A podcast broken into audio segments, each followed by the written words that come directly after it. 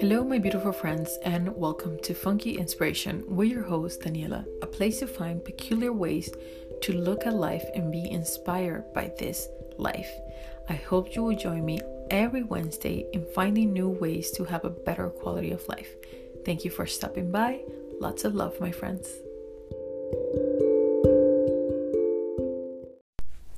Hello, my beautiful friends, and welcome back to Funky Inspiration with your host, Daniela. In today's episode, I wanted to talk to you about something that we are not doing a lot of right now, but I don't know, I have been feeling very inspired and with so much desire inside of me to go travel. But I actually want to talk to you about having solo adventures. So, traveling alone, going places alone, and all of that. And some of the key points that make me keep going back to it and absolutely loving it and never, never regretting the times that I have gone on solo adventures everywhere. And I think I have been very inspired because I've been watching um, these two YouTubers. One is a female, her name is Athena Mellor. Um, actually, three YouTubers. Another one is called Natty from up north, and another one is a guy named Erik Normark and I will put them all on the show notes so you guys can go check them out because their channels are super cool and super peaceful. And you know I just again they sort of just brought this reminder inside of me of why I am so in love with going out and doing things by myself at this point, I have gone to concerts alone. I have gone to the movies alone. I have gone, you know, to other countries alone and on walks in nature and, you know, all around. And I think we sort of live in a world where we are more constantly afraid sometimes to go and do things alone because we think something might happen. But I, I will have to say that I think, um, most of the fears usually happen in our head and they're actually not happening on a day to day basis. In reality, I have actually found that when I travel alone, I feel um, super protected by everybody else that is around me. Like people take it upon themselves to take care of me because they see me alone. Like I remember I was doing a, a tour with um, a group of people and it was like a whole day thing and it ended around midnight. And obviously you know by midnight it was already dark and i remember this couple was we were being left off like not exactly at our homes. We were kind of left off at uh, a bus stop. So i had to still go walking to my place where i was sleeping at and this couple that was in my tour um, group they you know realized that i was alone and they were like you know what we don't want you to walk alone um, and to be and to be honest, the place where we were was super safe. We were in Iceland. Um, but they you know they drove me to to my apartment where i was staying and it was just you know so kind and so loving and that is not even the first um encounter i have had with like people's kindness when i go on a trip alone like i always find that um for the most part you meet really heartwarming people. Even the first time, actually, the first time I traveled completely on a trip alone, like I knew nobody, was to Norway. And I remember when I got to Norway, to Oslo, the capital, I went to this park um, because I had to wait for my Airbnb lady to come open the door for me. And since I was just waiting, I re- decided to go to this cafe. And I remember the owner was like very intrigued to see me there alone. I don't, maybe it wasn't that popular at that time. It was 2015 to go traveling alone. And he, he was very surprised. And I remember I wanted to buy a coffee and he ended up like giving my drinks for free. I think I had a coffee and something else, and he was like, "It's completely on the house. Like, um, you know, you're so brave for traveling alone and all of that." So again, you just keep on having these like moments of kindness when you travel alone, and people really are out there looking out for you. So never feel so fearful of going out alone. And I tell you this almost as much as I tell it to myself because sometimes I forget, you know, and I get fearful and don't want to travel alone anymore and don't want to do things alone. Like, you know, I'm considering going for a walk um, and I don't want to go for a walk alone. Like, it sounds so simple, but I don't know. I feel like um, I was. I remember when I moved back to the U.S., I was walking alone all the time, and then somebody was like, "Why are you walking alone?" And they sort of like implanted fear in my mind of walking alone, and all of a sudden I just stopped walking because I literally that person shined their fear on me, and I could no longer go on walks alone because I thought that something would happen to me, you know, and to be honest, I literally was walking for like, I don't know, I want to say like two, three months all by myself and nothing ever happened to me. It was completely fine. I'm not saying that that is the case for everybody. I know that some people live in more dangerous places and that it might not be accessible to do things alone. But if you live in a place that is rather safe or more on the safe side, um, go for it. You know why? Because most likely you will not encounter anything. And I think it's almost like a self fulfilling um, prophecy, as they say, that if you're thinking it, you're probably going to create it. So um, I hope that again, I, I get this feeling inside of me where I start doing things alone again because I think I had it within me, but I went through like a, a phase of sort of feeling fearful for some reason. I don't know. I, maybe it was from that comment of that person. Um, and then, yeah, but I just wanted to to come on here and share that with you. And well, let's go in now in order. for those of you that like order, the first thing that really always brings me back to traveling and you know, it was funny because I was watching um, Athena Mellor's The West Highland video that she did, and it's all about like hiking or doing the trail of the West Highland, which is a 96 mile trail. And she did it all by herself. And now I'm, of course, feeling super inspired to go do it myself one day. And it's over in Scotland, so obviously I will have to fly there.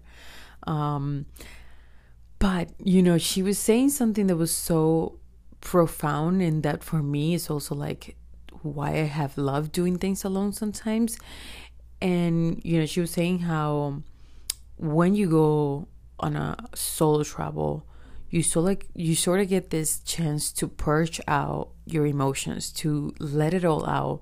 Sometimes like throughout our lives we are holding on to so much emotions, so much pin up things within our hearts, within our minds that we don't let go of because we might not have the chance. We might be surrounded by loved ones, we might be surrounded by people all around us, and it makes it really hard to take a day off and really be, you know, completely solo with nobody next to you.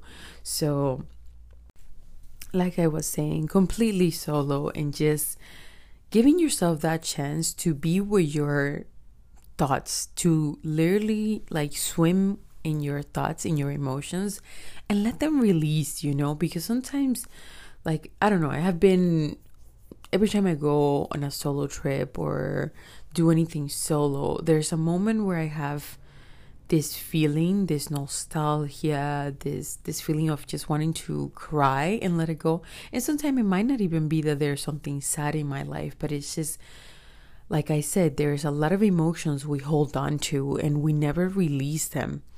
So when we get this chance to be fully, fully alone, we get to release them. I mean, you know, I have talked here on the podcast that for me sometimes the best place is to to have a good cry in the shower or something like that. But to be honest, when you even get to travel and go out there and do something alone, is a hundred times even better, believe me, because um, like for example, I remember having like 11 days alone in Iceland. And it was just so healing for my mind, for my soul. It was exactly what I needed. It, it gave me so much back, and I will do it again in a heartbeat. Um, I don't think I will ever stop traveling alone. And like I said, now by watching all these um, beautiful souls that are doing things alone, and also getting inspired to even be even more brave and and do like solo camping adventures and things like that. Um, hopefully one day I'll get there and do it. Um, but yeah, I just wanted to to bring that up because for me that is the number one thing that is so powerful about traveling alone. Just getting that chance to purge, to let go of your emotions and really sink in with what you truly are feeling, um, recognizing your emotions, recognizing your reactions and why you react the way that you do to certain things. It just puts things in perspective, all in all. And that is a beautiful gift. If we can have more chances to put things in perspectives in our life, believe me, there will be a lot less trouble and chaos in the world because when you get that chance, it's like everything becomes more clear. Your mind becomes more clear. Your life becomes more clear. And, you know, that's something we all need in our lives to have a, a better quality of life. And well, the second one that is huge is that your self esteem elevates. It becomes a lot better because of course, you're doing things all by yourself. You're having to count just on your instincts and your thoughts and your way of looking at a map, your way of looking at a um, schedule, and things like that. Nobody's out there um, going to do the traveling for you because you are the one out there on your own. So you have to sort of be a little bit more savvy and more sharp. And it just, all of those little qualities, when you start to to elevate them, they give you that confidence inside that helps you throughout your life and that helps you in other situations in in this life. Um i remember like after living abroad and doing things alone i was so much more confident when it came to doing um, interviews for a job. Um, i could tell in the way i will do an interview that i was much more different. I was way more um, assertive and just I knew that you know yes this job is for me or no this job is not for me. Even if I had gone in for the interview you know just having that um, the gut feeling that knowing um, the intuition just becomes way more sharper when you're doing things out on your own. So yeah the second one for me is literally the self-esteem like a boost in my self-esteem um, because you're able to recognize your fears, your abilities, your dislikes, your likes, and all of that helps you to create a much well rounded self esteem uh, for yourself that will help you later on in life, like I said. And number three is that um, it is just simple. It is absolutely so freaking simple to travel alone. Um, you know, I love traveling with family, with friends, with people because you do have a chance to share the beauty of what you're seeing and what you're looking at with other people. But to be honest, my God, traveling alone, it is beyond simple. Like, all you have to do is ask yourself if you are ready, if you have the money, if you you know, whatever that you might need. If you're okay with um, putting up a 10 or if you just want to do a luxury trip, like whatever the, the case might be, it becomes super simple because it's just you, yourself, and you. there's no one else, and there's no coordinating, there's no waiting, you know? That's another one. Um, I remember like wanting to travel since I was super young and even like doing PowerPoints for my family of like, we should go here and we should go there. But it would never align because, you know, everybody's schedule is different. So when you travel alone, all you need is your own schedule. So it just becomes beyond simple. So that is a super favorite part of for me of traveling alone. Um, and then, you know, the next one I will say for me is that you get to fully recharge your batteries because, again, in day to day life, we are constantly surrounded by loved ones, by friends, by work, by colleagues, by so many stuff. And all of these things, all of these things drain our energy day by day. And I'm not saying that in a bad way because, of course, we love the people we love and, and they're not just there to drain our energy, they're there to provide us with so much love, so much unconditional um, loving energy. But at the same time, we are humans and we get drained and we need to refill our batteries from time to time. And when you travel solo, when you do an adventure by yourself, um, I don't know what it is, but it's literally like imagine you are an iPhone and you have literally been running on the lowest percentage of your battery. Like kind of when it's yellow, if you have an iPhone, I think like when it's saving battery, it turns yellow, the little battery. Um, and then when you go on a solo adventure, it's like it's full on green color and 100%. Like it just, your cup is like fully empty when you just start your trip. And by the end of your trip, your cup is 100%. It's like you left the iPhone plugged to the wall and you're 100%. so that is what I um, love so much, you know, just getting this chance to fully recharge, especially myself, because if you have been listening to the podcast, you have heard that I am an empath. So that means I am extremely affected by all of my surroundings and the people around me and i get drained really easily and you know that's not to say that i don't like to spend time with people i love to spend time with people and i love to do things but there's just moments in my life where i really need that alone time and that tranquility of not having any noise any background it's kind of like you're in a car um, all day long with the radio, like tuning into all these different musics. And then when you go on a solo adventure, it's like you get to turn off the radio. It's like you get off the car, turn off the radio, and you are just literally smelling the fresh air. or at least that's for me because I like to go to places where I'm going to smell super good fresh air. and well, the next one is that you can do whatever the heck you want. and I love this one because, you know, some people might think, oh, so what are you going to do if you go on a travel alone? Are you going to party and go wild and go crazy? And no way, my friends. Well, that's up to you, whatever you want to do.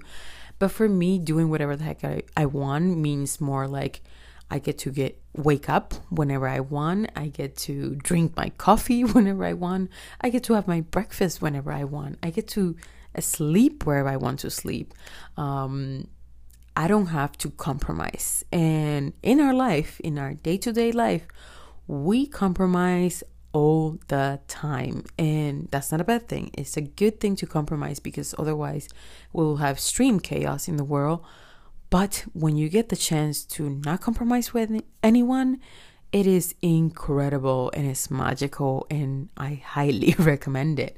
So, yeah, like I think um you know, I remember one time in in Iceland, I was like at this museum and I went, you know, because obviously I wanted to do some touristy things.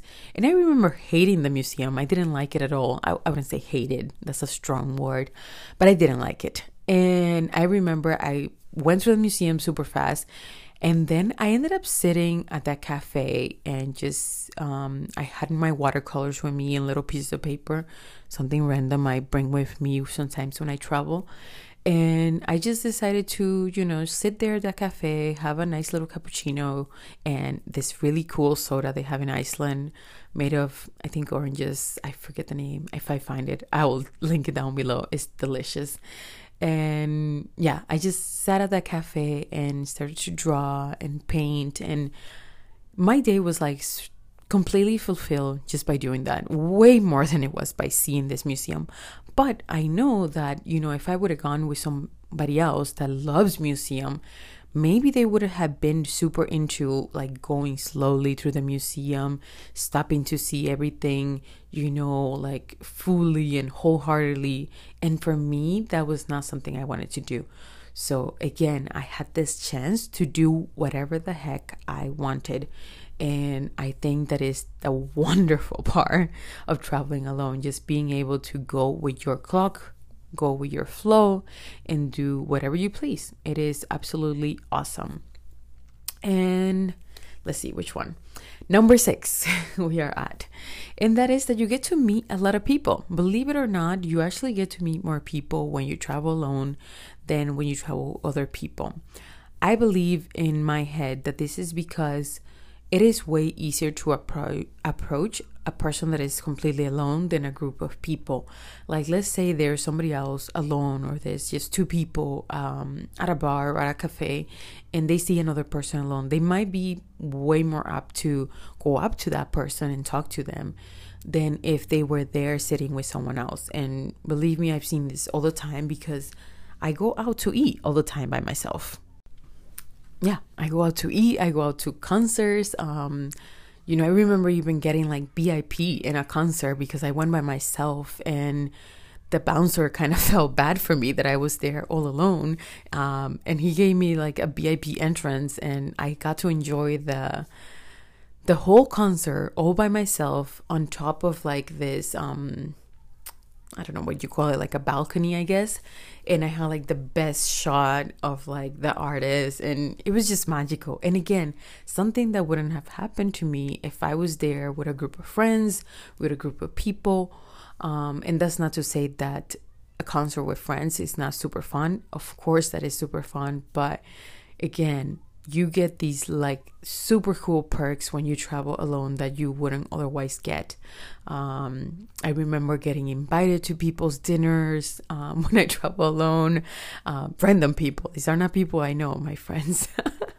These are just completely random people. I get invited to their home. I get to have amazing conversations.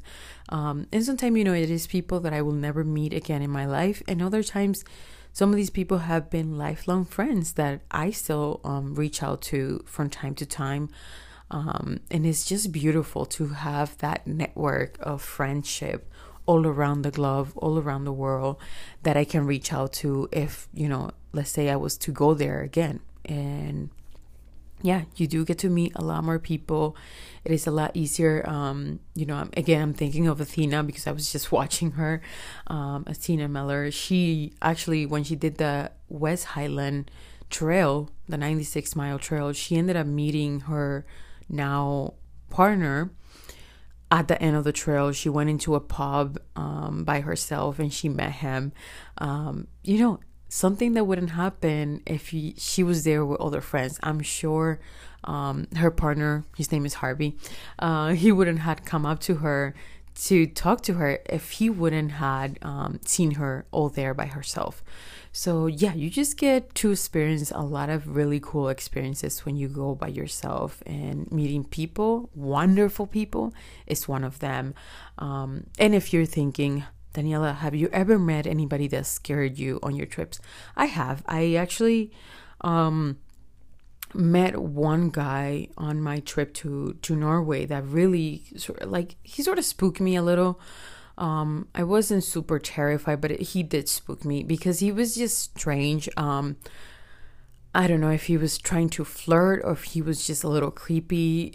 Like, I don't know. Whatever he was, his game was not cool with me. I wasn't having it and I was feeling very uncomfortable with him talking to me. Um, and he sort of made me feel a little bit afraid because even like at one point he like left the bar and he literally was like pacing back and forward outside and it could have been just my mind overthinking this situation because again i was there alone and i had to walk back to my um, airbnb all by myself which wasn't far but still um, i think just meeting him really like spooked me a little but it wasn't he didn't do anything it was just like more the conversation we were having um, he was just a little strange with his wording of things and that spooked me. But that was the only time I ever encountered a fearful situation while doing something completely alone. So, you know, in all this time, if that was the only one time, it's not that bad. And like I said, nothing happened. Um, I waited until I didn't see him anymore, you know, walking outside the bar so I could leave. And, you know, I kind of just um, I took precautions, let's say. I looked around, I made sure I didn't overdrink. That's another one, um, which I will tell talk more towards the end of this. Um, let's go over number seven before we get there. Number seven is that, um, yeah, um, aside from meeting people, is the perks of getting treated better, which I think I mentioned at the beginning, but you really get treated better. Like you know, there's so many perks that, you know, people might just give you first class because yeah, they just they just want to do it. I don't know. It like it literally becomes I have gone in first class. Um actually I was traveling with a friend when I got first class one time, but I think there's something again. Um, two people is not that many again, so it was a lot easier for the flight attendants to gift us the first class. And maybe it's because I'm also a lucky person, but a little tip, my friends: if you believe you're lucky, you will be lucky. There's actually research done that when people believe they are lucky, they tend to be way more lucky. So I have always believed I am a lucky person, and it has worked out quite well for me. So I encourage you to believe that you're lucky all of the time, my friends.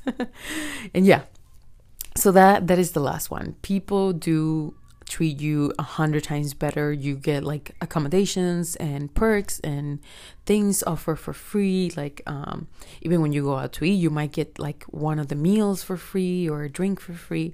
Um, it just becomes I don't know this sort of like the people that you start meeting want to like protect you and take care of you. So it's it's just beautiful. It's wonderful. And as you can tell by now, by the towards the ending of this episode, I highly recommend this stuff because it's just awesome. Travel alone, my friends. You will never regret it. All right. That some of the little tiny advices I have for any of you who decide to go on solo adventures or solo traveling. Um, and you know, this could be again, like I said, it could be going to on a walk alone. It could be going hiking alone. It could be going to a concert, to the movies, um, going to another city, another town, going to even rent a hotel room in the same town that you live, um, and just having the hotel room all to yourself. Um, that's also wonderful. So it could just be so many little ways to spend time completely alone. Um, so just try and do that. But one of the big um, advice I have for you is to never get drunk and never take any drugs, please. I mean, the taking drugs part should be obvious, but I feel that um, when it comes to alcohol, alcohol is so socially acceptable that, you know, most of us drink, um, especially when, you know, out on a vacation. So you just want to be aware and be careful with that because you know, you don't want to be that person that gets drunk and doesn't even know where your hotel might be, where you're sleeping, and you know, you are just everything is new. You know, you might have a language barrier, you might be in a place where you don't know the language, where you don't know the people, you don't have any friends around. So just be extremely careful with that. Never get drunk. Um, I have drank where I go on trips, but it's always been like um, I don't think I ever go past two drinks. It, that's like my limit.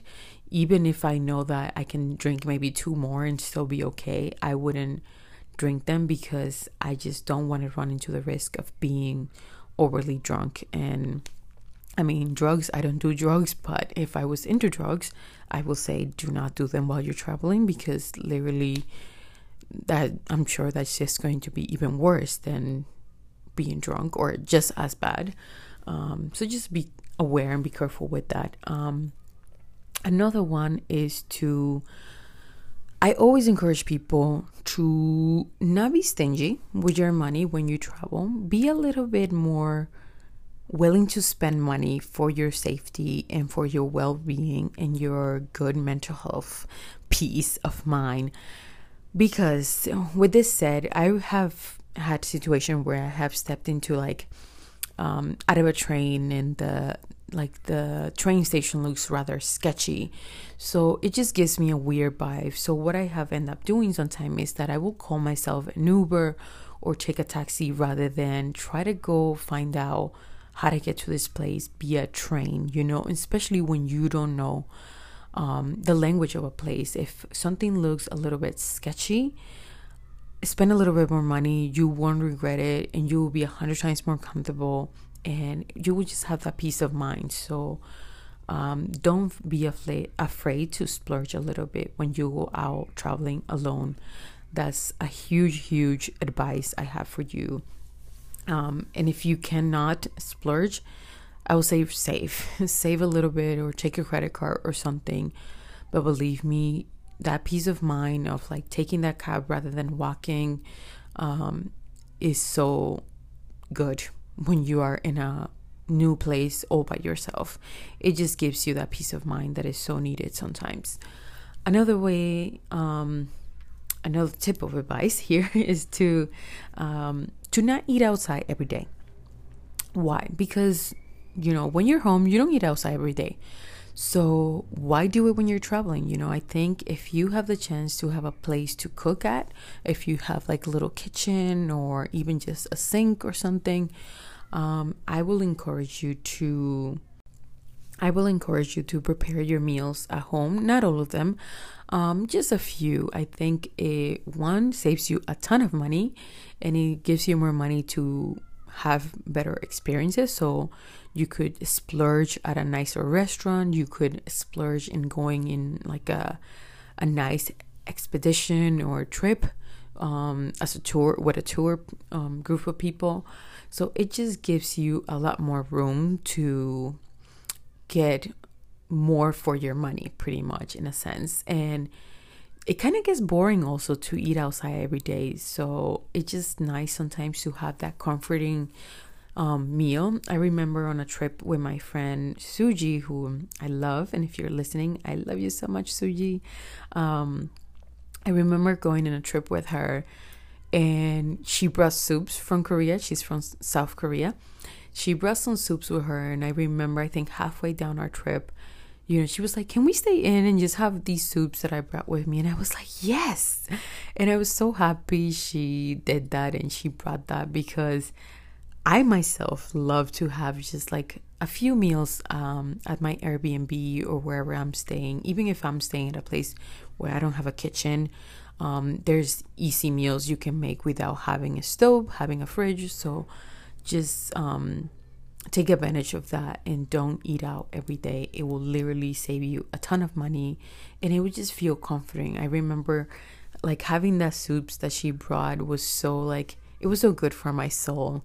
I remember we shared just like a happy moment and you know we just um, cozy up in our little Airbnb and had our delicious soups for the night and it was perfectly fine with me and with her and we loved it. I to be honest, I think it was probably my favorite meal during our whole trip just because it was so cozy.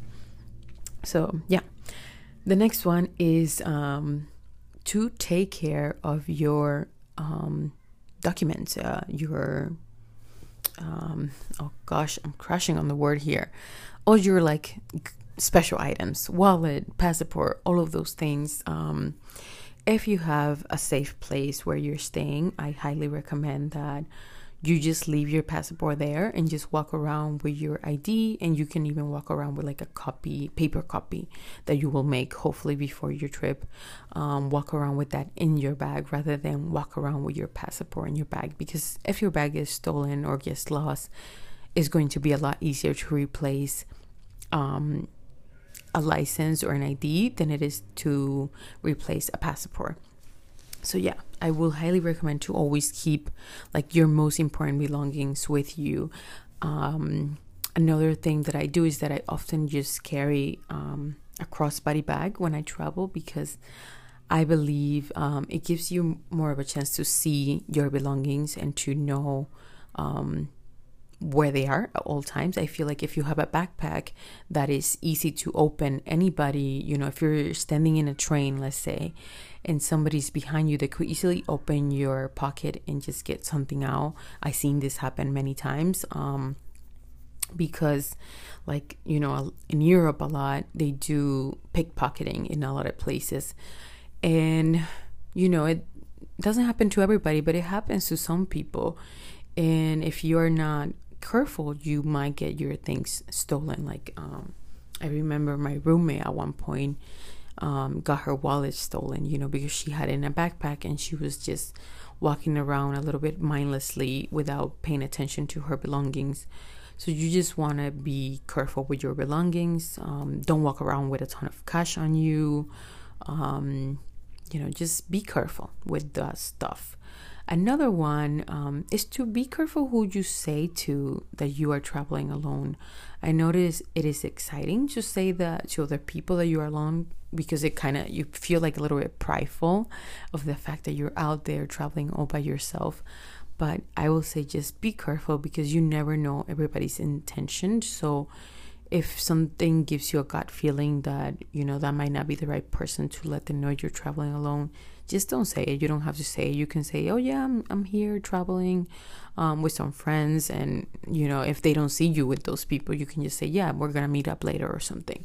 Um, just make a little small white lie if you're feeling unsafe because i think um, you know when you say you're traveling alone you just want to be careful who you say it to. Um, then I would say, you know, going back to saving money on the food is to treat yourself. Treat yourself to experiences, to like pampering yourself. Um, like for me, I love to go into a spa and have like a nice um, sauna session or just like really enjoy and treat myself very well and have a like three course meal like I'm that kind of person sometimes, my friends. So, yeah, I really enjoy treating myself to like little lovely treatments when I go on travels by myself. Um, I think it just makes my trip a lot more wonderful. And, like I said, it doesn't feel like I'm overspending because I'm usually saving a lot when it comes to my meals and what I get to have outside every day. Um, the last one I think I have here, let me see. It is to, if you're going to travel alone and you're going to be renting a place to stay, I will say, you know, this is just from my point of view. I much rather stay at like a small hotel room, um, a small studio, Airbnb, something like that, than staying at a hostel. Um, I just like the privacy. I like having my own space. And again, like I said, if you want to cook meals, it just gives you more freedom and more chance to do that. So I think that's a, a great advice um, if you want to take it to to do that. You know, to just um, rent a small space rather than a hostel.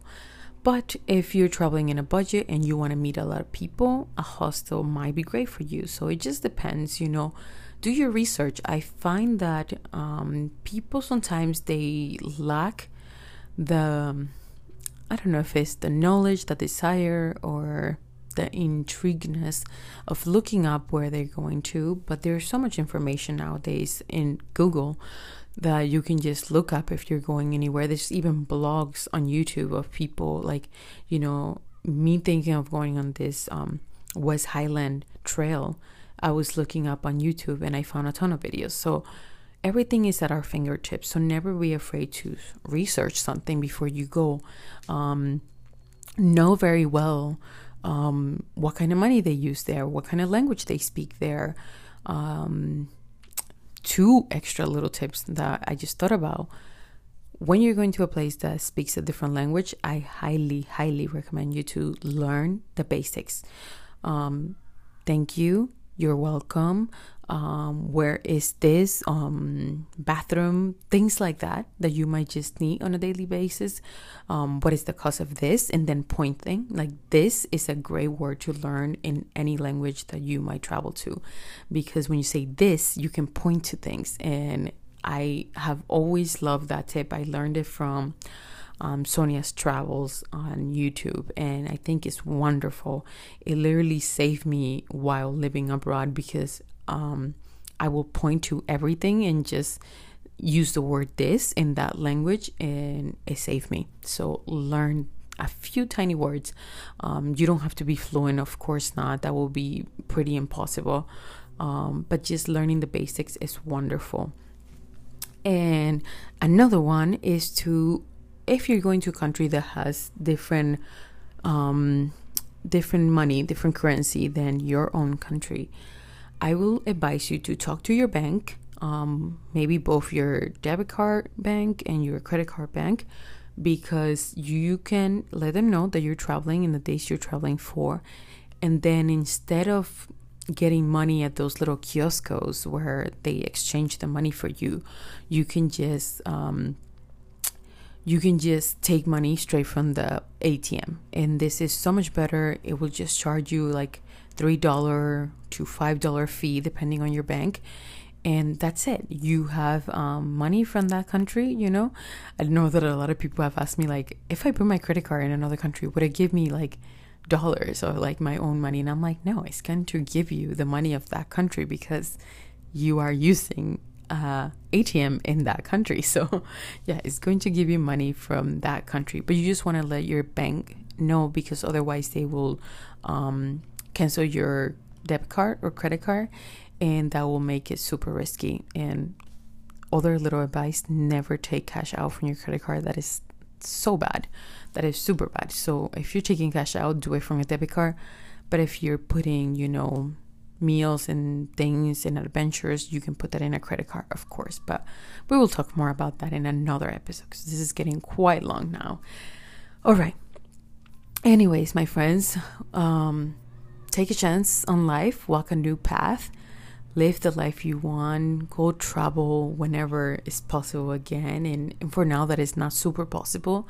I will say go to nearby places. Um, I saw my friend, she was um, in this. Uh, in Maine, which is not too far of a state from me. I live in Mass, so it's just a couple hours away, and it looked like another freaking planet there. Like it looks so beautiful. Now I'm super um, excited to even try to go there myself because it just looked beautiful. So she inspired me to, you know, just think more outside the box and not think that I have to travel across the ocean to go to a beautiful place. I can just travel right here in the US and, you know, not travel even for long and be in a whole different new environment. Um, so yeah, just give it a chance. Travel alone, my friends. Let me know if you have traveled alone. I would love to know. Tell me in the comments. Um, give me your thoughts, your ideas. Have you done this? Would you do it? Um, if you have any concerns, any questions, just let me know. All right. I love you. Take care. Bye bye.